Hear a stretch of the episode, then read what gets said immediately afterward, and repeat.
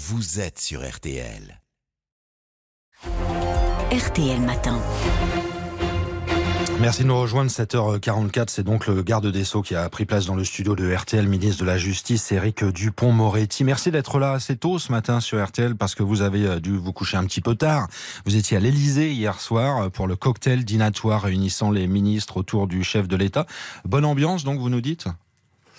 Oui, oui, bonne ambiance. Euh, conviviale et vous avez parlé tout à l'heure de fiesta. C'était quelque chose de très raisonnable, je veux rassurer tout le monde. C'est pas un peu bizarre quand même de rassembler tout le monde alors qu'on attend un remaniement, que certains membres du gouvernement vont sauter là? Écoutez, c'est une tradition républicaine que euh, ce dîner de, du mois de juillet, avant que nous partions les uns et les autres en vacances. Donc vous répondez pas à ma question, c'est pas un peu bizarre? Mais pourquoi ce serait bizarre? Bah C'est quand même bizarre. Il y a un remaniement dans les prochains jours. Il y a des ministres qui vont quitter le gouvernement. Ça fait une drôle d'ambiance quand même. Oui, mais la vie euh, ne s'arrête pas. Euh, qu'est-ce que vous voulez que je vous dise? C'est une tradition. Et si euh, ce dîner n'avait pas lieu, vous me diriez, mais c'est pas un peu bizarre de ne pas faire le dîner? Donc tout le monde était souriant. Il n'y a pas eu de souci. RAS. Écoutez, moi, je n'ai vu que des gens charmants qui étaient heureux d'être ensemble pour un moment de, de convivialité. C'est pas tous les jours pas tous les jours comme ça. C'est un peu compliqué la vie de ministre. Hein. Moi, je vais pas me plaindre. J'ai choisi d'y être, mais voilà, ça fait du bien de se retrouver et puis euh, d'évoquer un peu des sujets euh, plus, plus légers, peut-être. Un, instant, voilà, un instant de répit. C'est compliqué d'être ministre, vous nous dites ce matin sur RTL. Ça veut dire que vous serez toujours, vous, garde des Sceaux dans les prochains jours ou la semaine prochaine? moi, moi, je veux vous parler de quelque chose qui me tient à cœur, que, que je porte depuis euh, des mois et des mois. On va en parler, Eric Dupont-Moretti. Bon, le reste, j'ai pas, pas de commentaires à faire il faut que vous soyez un peu patient. Patience et longueur de temps font plus que force ni que rage, a écrit euh, Jean de La Fontaine. Vous l'aimez bien, celle-là Je l'aime bien, oui, et je suis obligé avec les journalistes de m'en servir souvent, car euh, vous souhaitez toujours être informé très tôt, c'est votre métier attendez quelques heures, quelques jours, je pense que les choses seront dites. Oui, si j'étais pas, si je posais pas la question, je ne serais pas journaliste. Vous le savez bien. Donc, est-ce que vous serez, vous, toujours dans le prochain gouvernement? Est-ce que vous avez envie de ça, de prolonger l'aventure? Ah, ça, ça s'appelle de la prétérition. C'est-à-dire que vous la posez différemment, la question, vous voulez y revenir. c'est mon Moi, métier de journaliste. Je suis un ministre euh, euh, heureux. Je suis euh, enthousiaste euh, à l'idée d'améliorer la justice de mon pays. Et c'est pour ça que j'ai quitté une profession que j'aimais pour être ministre Voilà une réponse. Voilà une réponse. Et ma réponse. Votre euh, votre situation à vous donc et vous le mettez en avant euh, ce matin, c'est euh, les feux verts que vous avez obtenus hier à l'Assemblée nationale puisque l'Assemblée a voté le projet de réforme de la justice, le tout en première lecture, il n'y a pas eu besoin de batailler. Les républicains de Rassemblement national vous ont suivi, budget historique Éric Dupont-Moretti, 10 000 personnes embauchées dont 1500 magistrats et autant de greffiers. c'est la fin de la misère de la justice du quotidien ça je pense qu'on peut le dire comme ça, oui. Je pense que euh, le Sénat d'abord, l'Assemblée nationale hier, euh, nous ont permis de tourner la page de la clochardisation de la justice. C'est effectivement un budget historique. Alors après, on peut se payer de mots. Moi, je n'entends pas faire ça, et chacun sera juge, évidemment, euh, notamment des chiffres, des embauches en termes de, de personnel supplémentaire. Le président de la République avait dit 10 000 personnes. Il y avait un très grand chantier qui s'appelait les États généraux de la justice. Euh, on a consulté tout le monde, tout l'écosystème, comme on dit dans une langue un peu technocratique, les magistrats, les greffiers, les agents administratifs, les avocats, forces de sécurité intérieure. Et le constat, c'est que, évidemment, il était grand temps, après 30 ans d'abandon euh, humain, politique et budgétaire, de euh, donner à la justice les moyens qu'elle mérite et dont elle a besoin. Mmh. Donc ce budget est historique. C'est quoi l'ambition? De réduire par deux les délais de justice aujourd'hui dans notre pays, c'est ça? Oui, et, pour ça, il y a deux leviers. Il y a d'abord le levier budgétaire et donc les embauches massives. Vous avez rappelé les chiffres, 1500 magistrats, 1500 greffiers. Ça, ça va suffire? Personnel pénitentiaire. Non, non, on peut jamais dire que ça suffit, mmh. évidemment. Mmh.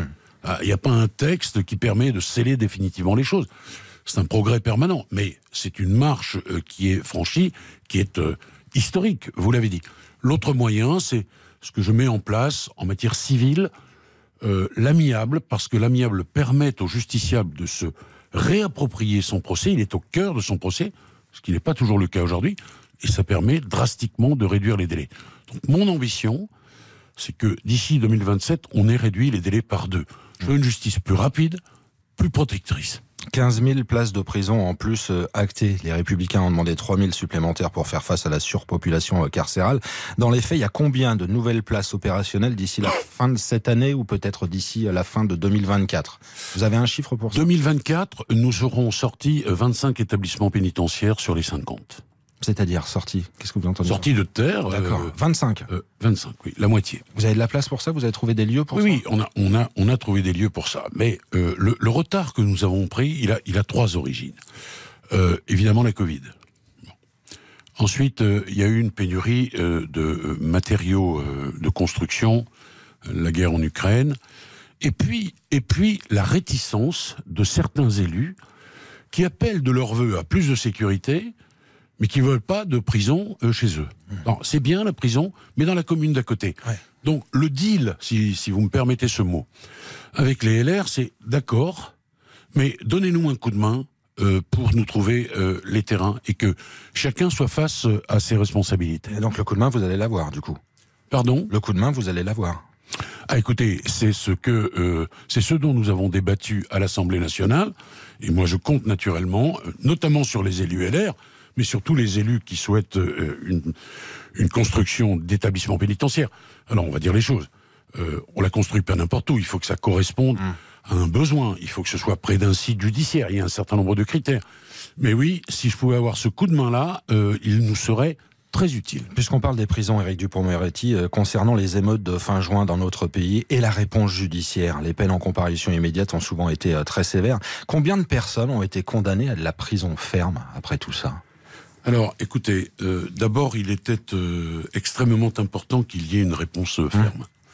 J'ai demandé au procureur une réponse ferme, euh, systématique.